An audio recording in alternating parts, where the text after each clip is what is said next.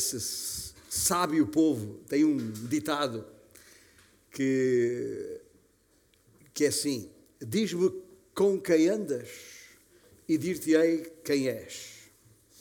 Permita-me fazer uma, uma versão figueira meu, desse mesmo ditado, dizendo: Diz-me como andas e dir-te-ei quem és. Como sabem, temos estado a, a estudar, nos embrenhamos tanto quanto possível na Epístola de Paulo aos Efésios. Chegamos aqui a meio, mais ou menos, desta epístola, final do capítulo 3, início do capítulo 4. E aqui começa uma segunda secção da carta. Uma secção que tem a ver com conduta. E a preocupação de Paulo como é evidente nas primeiras palavras deste capítulo 4, é que nós andemos, ou possamos andar dignos da vocação, da nossa vocação, a que fomos chamados. Ou seja, para que haja harmonia entre a chamada e a conduta. E se fomos salvos pela fé, e fomos, e fomos salvos pela fé para as boas obras e fomos, então é tempo de perceber a relação que há entre as, as boas obras e a fé. Ou a relação das boas obras com a fé. A seguir à instrução doutrinária dos primeiros três capítulos, vem a instrução prática. Agora que já percebemos a que corpo pertencemos, vamos agora perceber como é que esse corpo deve andar. Não basta ser da fé, é preciso andar na fé e por fé. A doxologia que está ali, uh, naqueles versículos 20 e 21, que na verdade transitam ou fazem a, a transição entre a primeira e a segunda secção desta epístola, uh, é disso uh, sintomático. É, tem toda a importância está ali exatamente entre a posição doutrinária e o procedimento de vida. Não está ali por acaso. Esta doxologia que a seguir vamos ler, vamos lembrar, esta doxologia não é um parênteses no texto. Eu digo não é um parênteses, desde logo porque, por definição, e basta consultar um dicionário de língua portuguesa, como eu fiz, no caso a Infopédia, uh, para, porque, uh, para perceber que, por definição, um parênteses é uma expressão, estou a citar, ou frase que se intercala num texto para dar informação adicional, mas não essencial para a compreensão do sentido desse texto. Isso é um parênteses. Por isso eu digo, versículos 20 e 21 não são parênteses nenhum entre a primeira e a segunda secção da epístola. Esta antes é uma declaração fundamental para garantir que a vida cristã não se esgota numa mera teologia religiosa conducente a Deus, mas uma prática de vida procedente de Deus e consequente para Deus. Vou repetir. A vida cristã não se esgota numa mera teologia religiosa ou numa mera teoria religiosa conducente a Deus, mas uma prática de vida procedente de Deus e consequente para Deus. Eu acho que não deve haver crente algum eh, com mais ou menos tempo na igreja que não tenha um versículo favorito, tenha escolhido um versículo favorito, um ou mais versículos favoritos. E se ainda não tens um, eh, deixe-me sugerir estes. Estes que agora vamos ler precisamente a Efésios 3, versículos 20 e 21.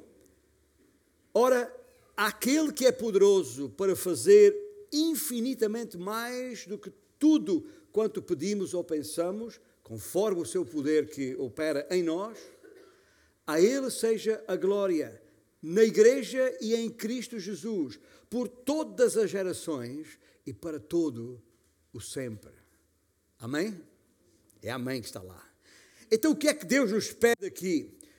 Pede-nos que na realidade almejemos mais, que tenhamos grandes expectativas, esperança. Vejam só, se isto é verdade, e é suposto crermos na verdade, e este se isto é verdade, eh, quer dizer, dado que isto é verdade, uma vez que isto é verdade, e é suposto que cremos na verdade, nós só temos razões para sermos otimistas. E à luz dos tempos que vivemos, estes tempos sufocantes, literalmente até por causa das máscaras que somos obrigados a usar, à luz destes tempos sufocantes que temos vivido, especialmente neste ano 2020, o otimismo em si mesmo até parece uma coisa insana. Mas deixe-me dizer-vos uma coisa: na verdade, é uma lufada de ar fresco. Nestes tempos de doenças, escândalos, corrupção, falências, não só de empresas, mas do próprio sistema democrático, como assim é chamado, quando já ninguém acredita em ninguém e todos desconfiam de tudo, quando as instituições outrora respeitáveis, seja qual for a sua orientação política ou religiosa, vão caindo em descrédito e em desgraça, quando toda a gente vai entrando em parafuso, uma expressão popular, diante desta colossal incerteza e insegurança, as pessoas pressentem o desabar da vida e sentem-se sem rei nem roque. Outra expressão popular. Ora, se em cima de tudo isto, e por cima de tudo isto, e mais alto do que tudo isto, emergir a voz de um povo que se chama Igreja, clamando em alto e bom som: não, não, nada disso. O soberano Rei Jesus continua no trono e está e tem, aliás, tudo sob controle. Aliás, ele pode fazer infinitamente mais do que aquilo que podemos esperar, pedir ou sequer imaginar. E por isso gostaria que esta passagem em particular, que começámos a considerar no passado domingo, fosse o lema da Igreja Antioquia, nome que escolhemos para esta comunidade local. Sei que, sei que esta, este, este, este lema foi dado a todos os discípulos de Cristo em todo o mundo e para todo sempre. Daí o tema que escolhi para esta mensagem. Mas seja como for, esta oração, esta oração, gente, somos nós. Eu quando disse somos nós, lembrei-me de, daquela, é, é uma frase comum que se usa muito hoje em dia, je suis, je suis Charlie, ou je suis qualquer outra coisa que está aí na, por todo o lado, uh, quando alguém quer adotar uma causa qualquer uh, em seu próprio nome, então usa esta, este, este estrangeirismo, que na verdade é francês, je suis, je suis, uh, uh, je suis Efésios 3.20. Também. Que possamos adotar isto. É assim que temos de proceder e não podemos fazer por menos. É isso que temos de continuar a pedir. Não nos podemos contentar com tão pouco. É o tal santo descontentamento de que vos falei no passado domingo. Temos de continuar a pedir para que o nosso homem interior seja curado e a conhecer objetiva e subjetivamente a verdade, andando na plenitude de uma vida biblicamente séria e espiritualmente viva. É isto que eu quero para, para mim, para a minha família, esta igreja local. Eu não faço ideia nenhuma daquilo que uh, tu aí sentado ou aí uh, em casa ouvindo-me, eu não faço ideia nenhuma daquilo que almejas para ti mesmo.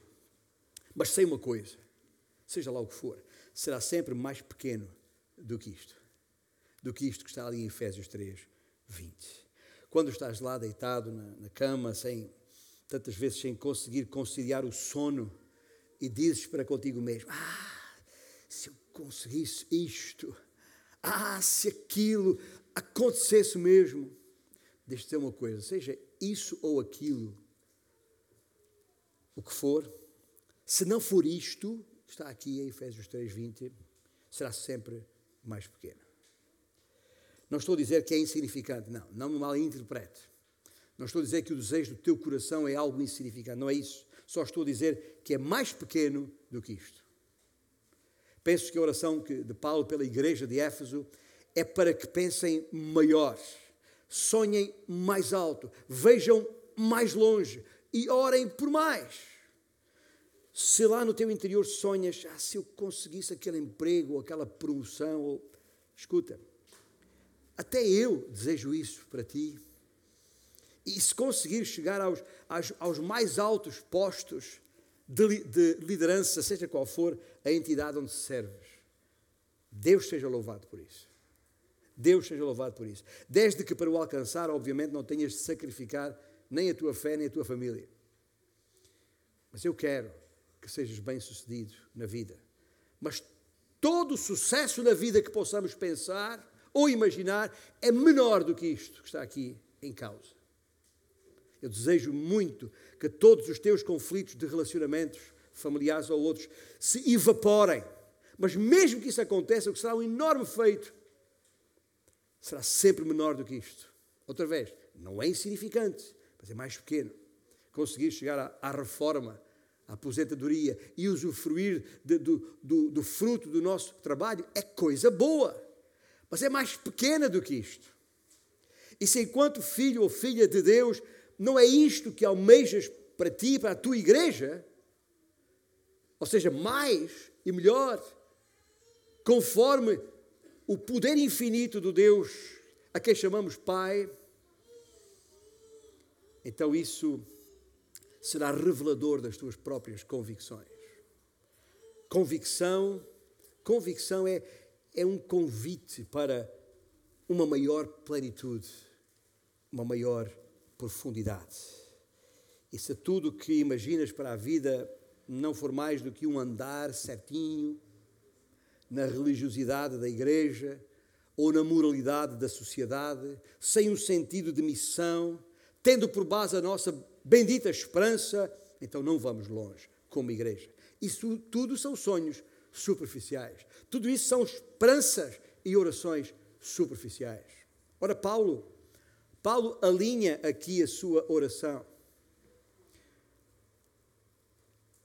Quando eu digo alinha, é que ele tem um alinhamento, naturalmente, que o próprio Espírito de Deus lhe deu. Ele alinha aqui a sua oração antes de começar a escrever sobre o que é a família, como criar filhos, sobre orientações profissionais, etc, etc. Tudo isso só depois desta oração.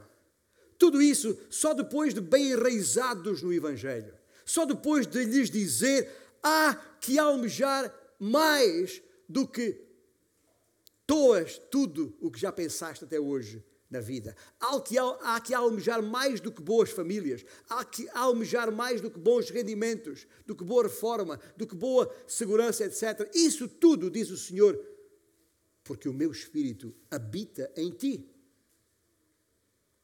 Igreja. Ou será que não reparaste no texto que acabámos de ler. Que todo esse poder só está à tua disposição porque o Espírito Santo habita em ti.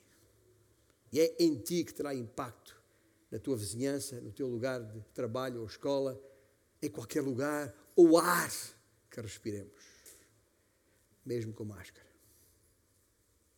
Já o disse e repito, este tem de ser o nosso desejo, teu e meu, para todos nós é algo, isto é que é a maravilha, e é por isso que eu acredito que isto é possível. Sabe porquê?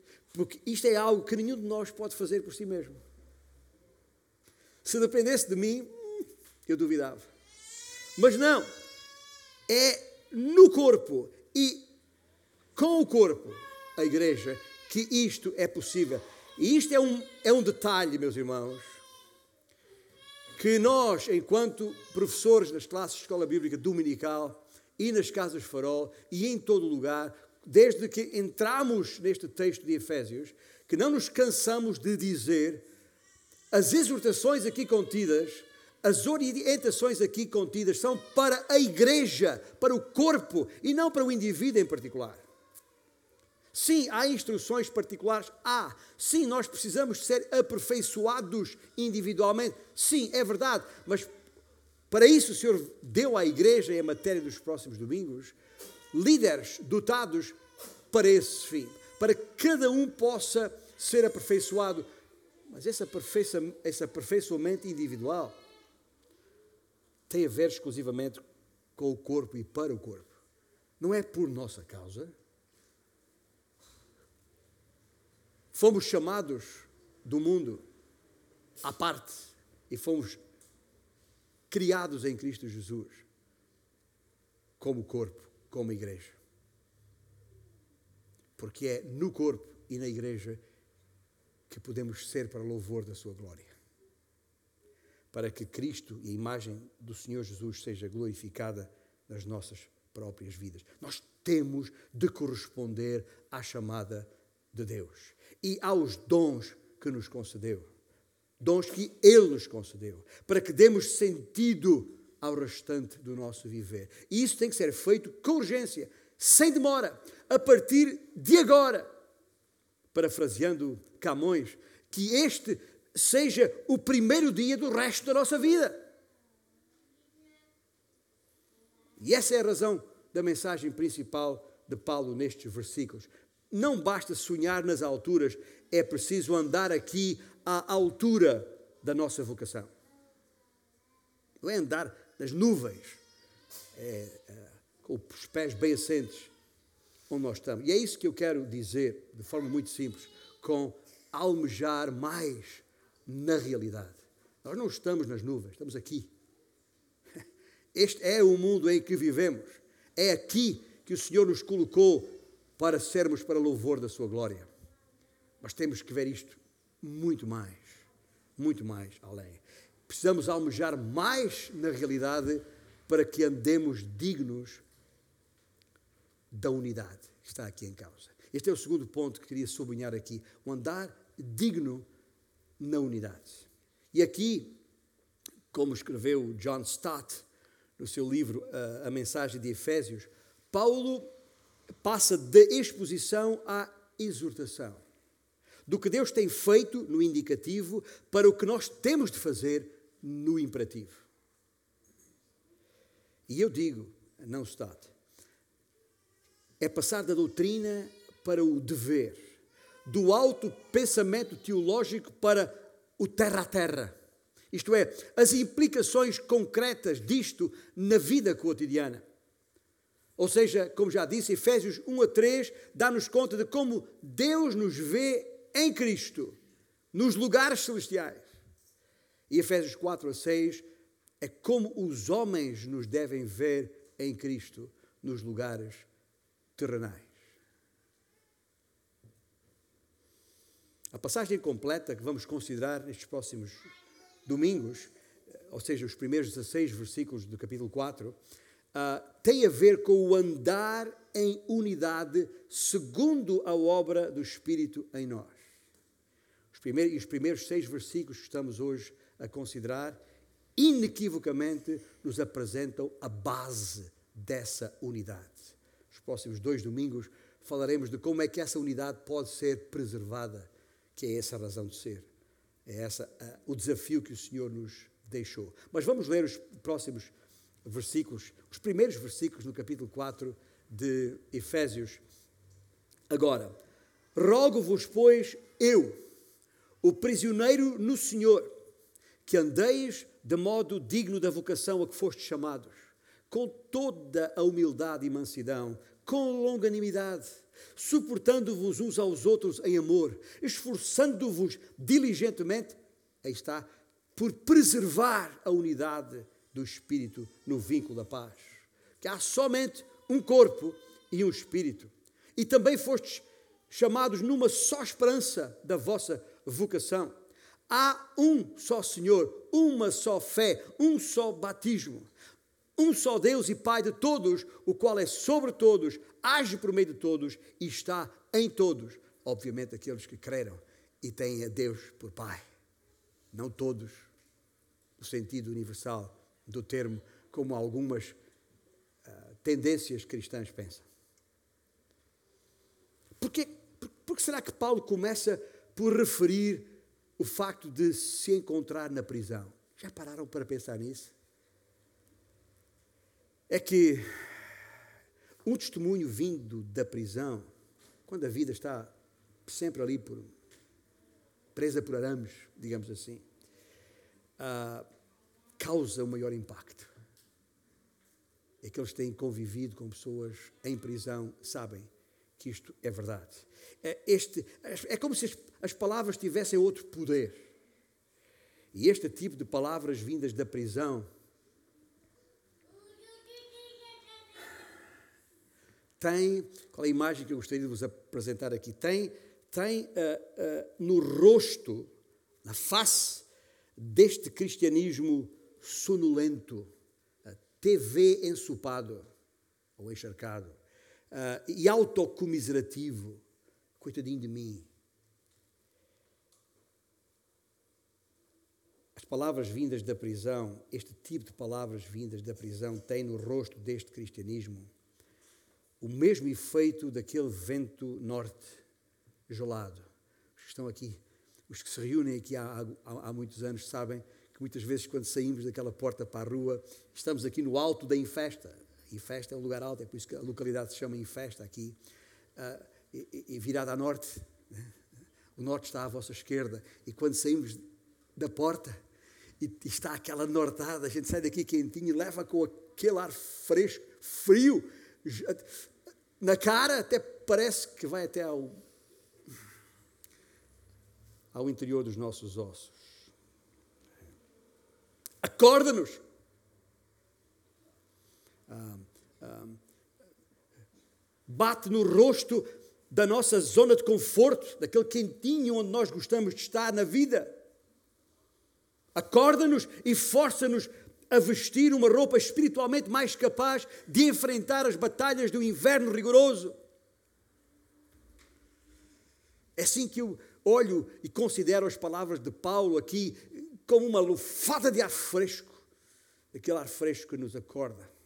E a questão que temos que perguntar, eu perguntaria a Paulo se estivesse aqui: Paulo, meu irmão, mas como é que faremos isso? Que roupa é esta? O que é que nós temos que vestir para que isso aconteça, para que de facto seja assim? Mas não precisamos ter o Paulo aqui, porque ele escreveu isso, está lá no versículo 2.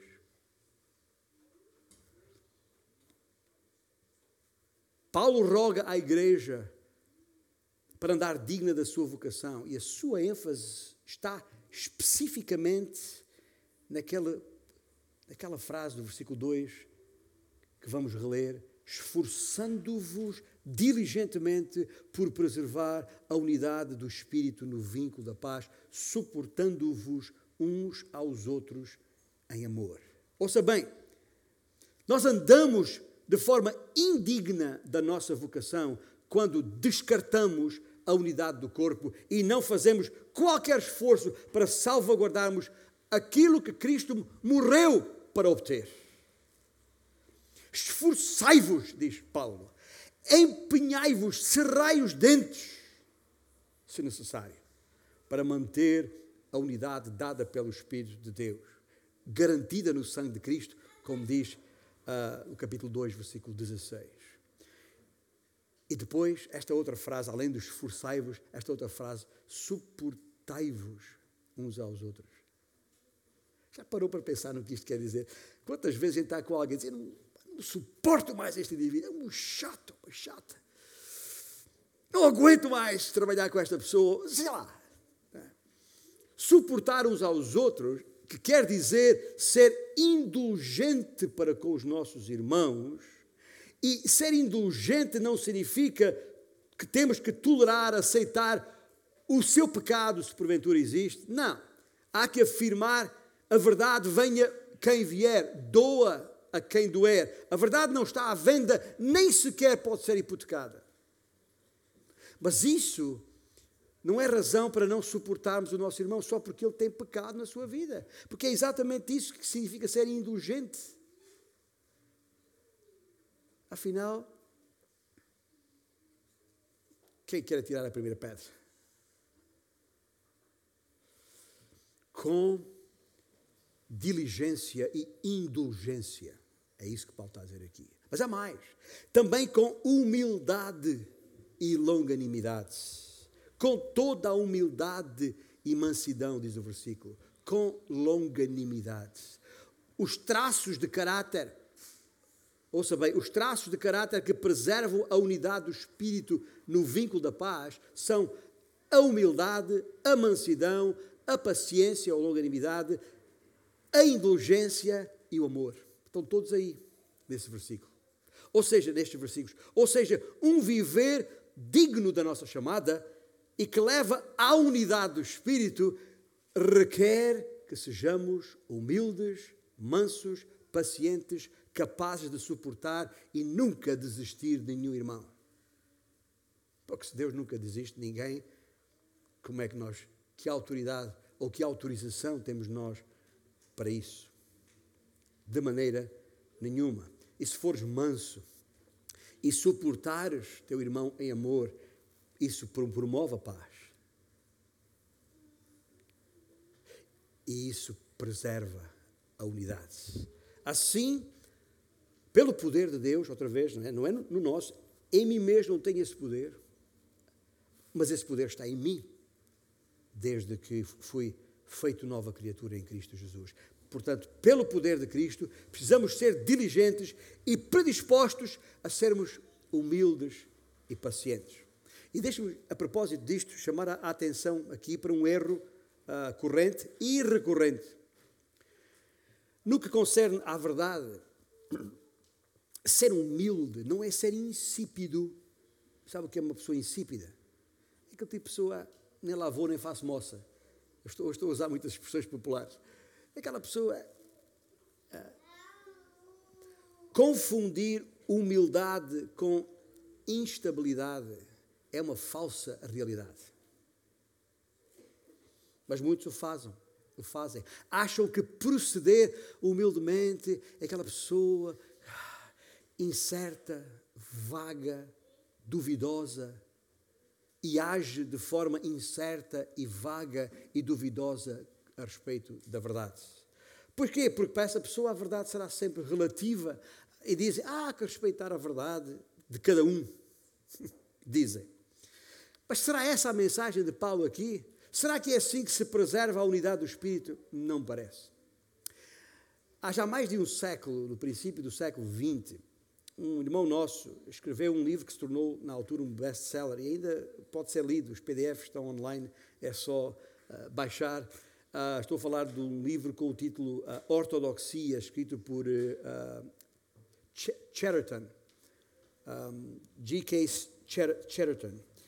E ele eh, eh, escreveu o seguinte, a, tradução é da minha responsabilidade, mas escreveu isto.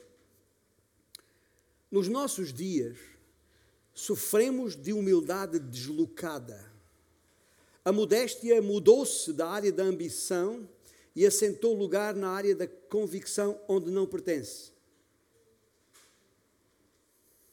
Era suposto o homem duvidar de si mesmo, mas jamais pôr em causa a verdade. E isso mesmo foi revertido. Hoje, aquela parte do homem que o homem defende, ele próprio, é exatamente aquela que não deve ser defendida. E a parte de que ele duvida, a razão divina, é exatamente aquela de que ele não deve duvidar. Concordo. Pois mais adiante neste mesmo capítulo, Paulo escreve até que todos cheguemos à unidade da fé e do pleno conhecimento do Filho de Deus, para que não mais sejamos como meninos agitados de um lado para o outro e levados ao redor por todo o vento de doutrina, pela artimanha de homens, pela astúcia com que induzem ao erro. Está lá nos versículos 13 e 14. A humildade que conduz à unidade não é a incerteza, não é a dúvida, não é a imprecisão, não é a confusão. É a conduta, o procedimento a dizer, tão simples quanto isto: eu não sou o centro. A verdade é central, não eu. A verdade é central e a ela me submeto e por ela me deixo conduzir. Eu não sou rei, Deus é rei.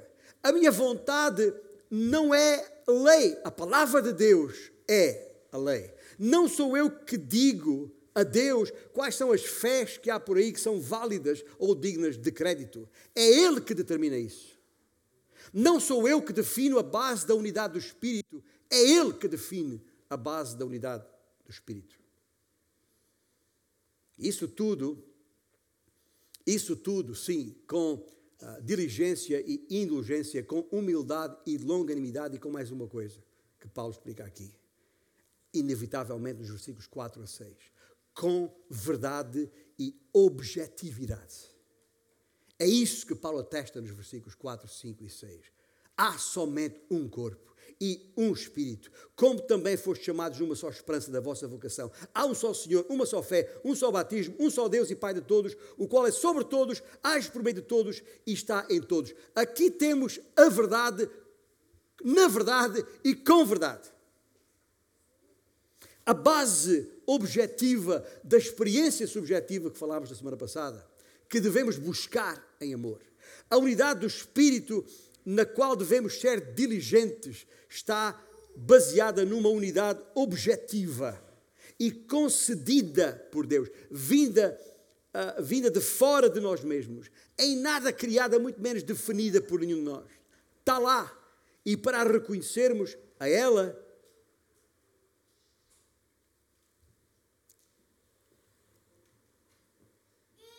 e a ela nos submetermos, esta palavra é, é dura até de articular, não é só reconhecer a verdade, é, é, é, nos submetermos à verdade.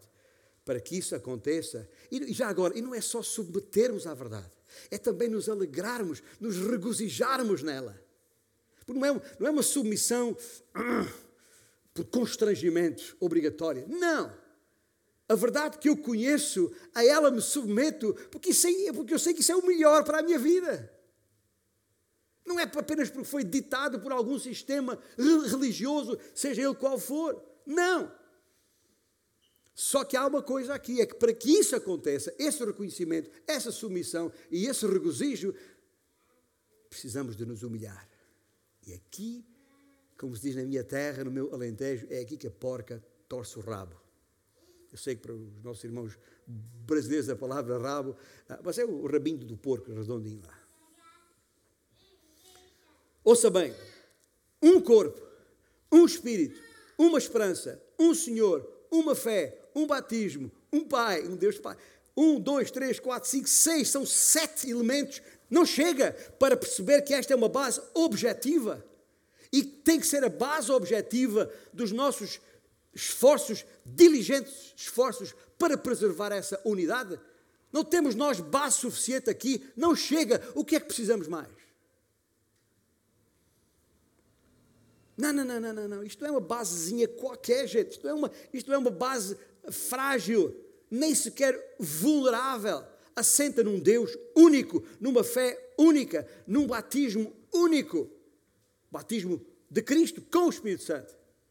E mesmo quando somos batizados na água em nome do Pai, do Filho e do Espírito Santo, é apenas para, para, para uh, uh, uh, representar esse batismo do Espírito em nós, que Paulo aqui fala.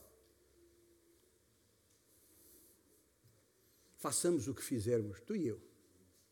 Cada uma dessas coisas é única. São realidades fixas. Nós não as podemos mudar.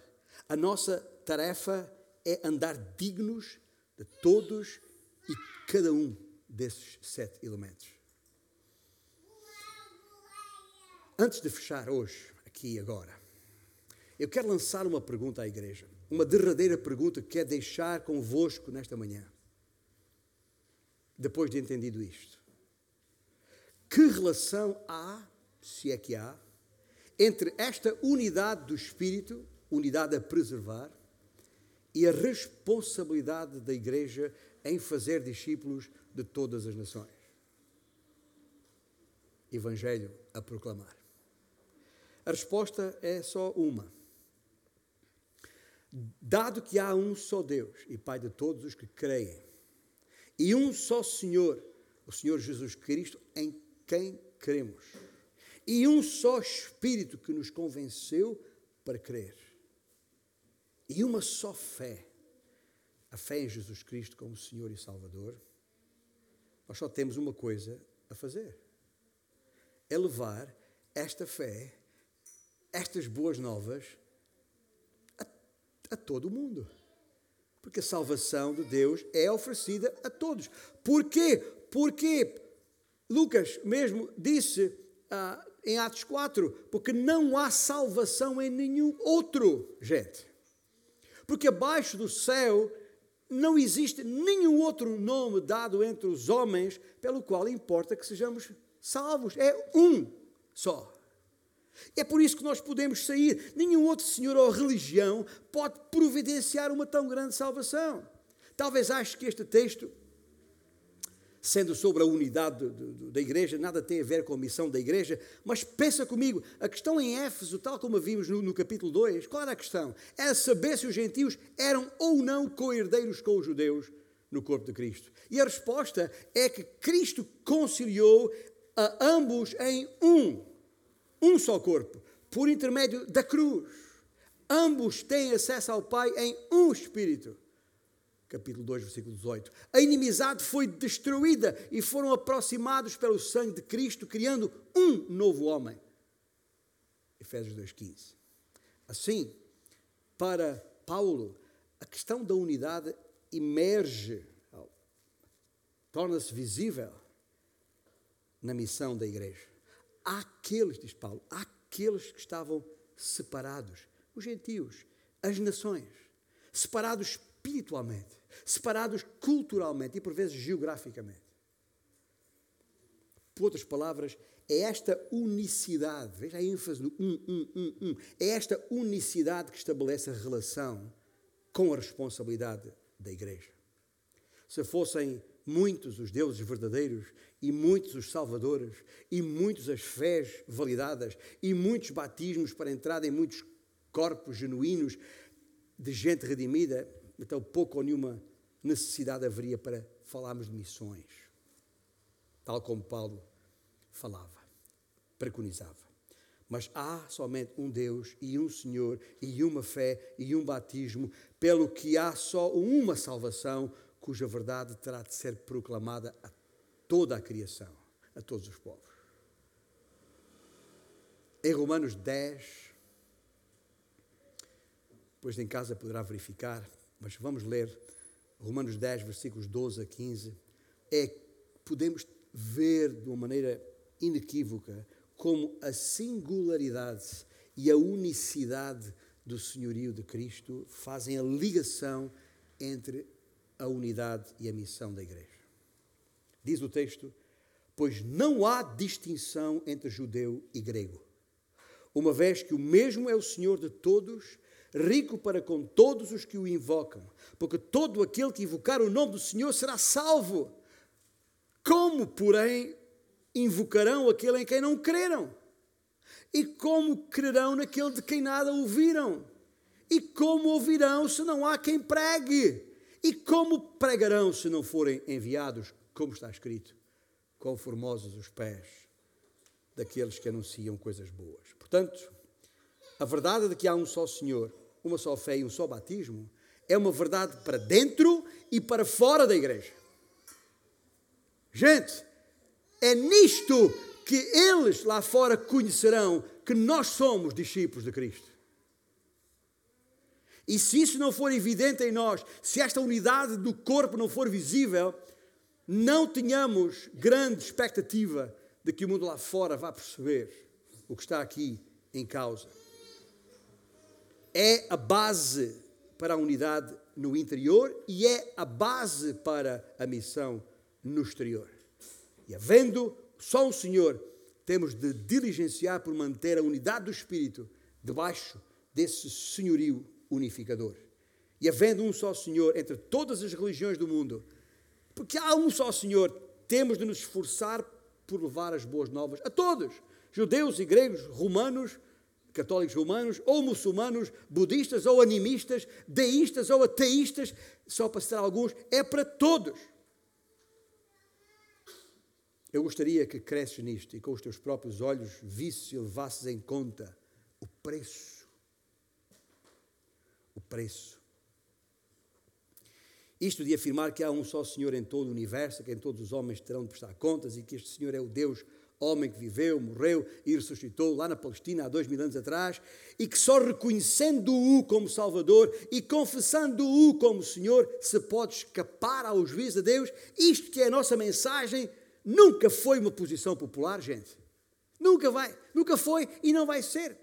A particularidade e a singularidade e unicidade de Jesus como a única esperança nunca foi popular. E, e cada vez menos cada vez menos. Se é isso que tu crês, e é isso que nós queremos, seremos tidos como quê? Arrogantes, não é isso que nos chamam? Arrogantes, intolerantes, ignorantes, até isso nos chamam, pois os mais ilustres e mediáticos pensadores da nossa praça, e quanto tempo de antena essa gente tem?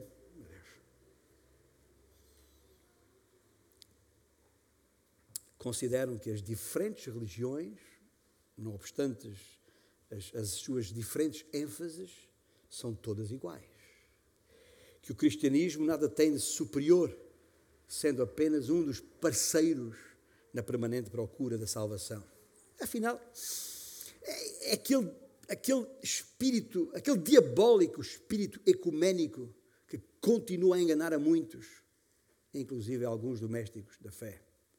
Mas se é verdade que Cristo é o caminho, a verdade e a vida, e que só conhecendo-o e nele confiando se pode chegar ao céu, se é verdade, ou uma vez que é verdade, então, crer, o que é que tem de arrogante em crer nisto? Se é o único caminho. E ensinar sobre isto é ser intolerante? Era a mesma coisa que, que, que considerar que a, a, a prescrição um médico numa receita para uma cura qualquer, uma doença qualquer que nós tenhamos, consideremos uh, o médico como um, um, um, um intolerante, porque é, é, a sua receita. É, é a sua receita porque ele está convencido que é, que é a cura, que aquilo vai resolver como nós estamos. Portanto, nada tem de intolerante. E dizer que há um só Deus, um só Senhor, uma só fé, um só batismo, se isso é ser ignorante, então, gente, vou ali e já volto, como o povo diz. Afinal, milhões de pessoas à face da terra são ignorantes a respeito de milhões de factos. Não sabem tudo. Se é assim, então sim, somos ignorantes. Somos ignorantes, tudo bem. Mas deixe dizer uma coisa. Quando alguém está perdido numa floresta, o importante não é conhecer os nomes de todas as árvores e arbustos, riachos e animais, rochas e veredas. Só uma coisa importa: é o caminho dali para fora. Seja que preço for. É por isso que vamos cantar agora. Porque foi pago um alto preço. Um alto preço. E que importa agora se eu sei os detalhes da coisa? O que estou perdido na floresta, o que eu tenho é que sair dela. E se eu estou perdido neste mundo, jazendo nos meus pecados, e, e, há um caminho para o céu, há uma solução para, para, para o céu, eu, quero, eu não tenho que saber todos os detalhes da coisa, nem tenho que perceber todos os, os detalhes da coisa, eu tenho é que saber qual é esse caminho. E gente, o mundo lá fora, as gentes perdidas na floresta deste mundo, só vão saber quem é se eu e tu, que já conhecemos, formos lá para o dizer. E essa é a responsabilidade da igreja e essa é a relação que há entre a unidade e a responsabilidade da igreja. Se o preço foi alto, o produto tem que ser alto. O produto tem que ser alto. Vamos ficar de pé e vamos cantar juntos agora.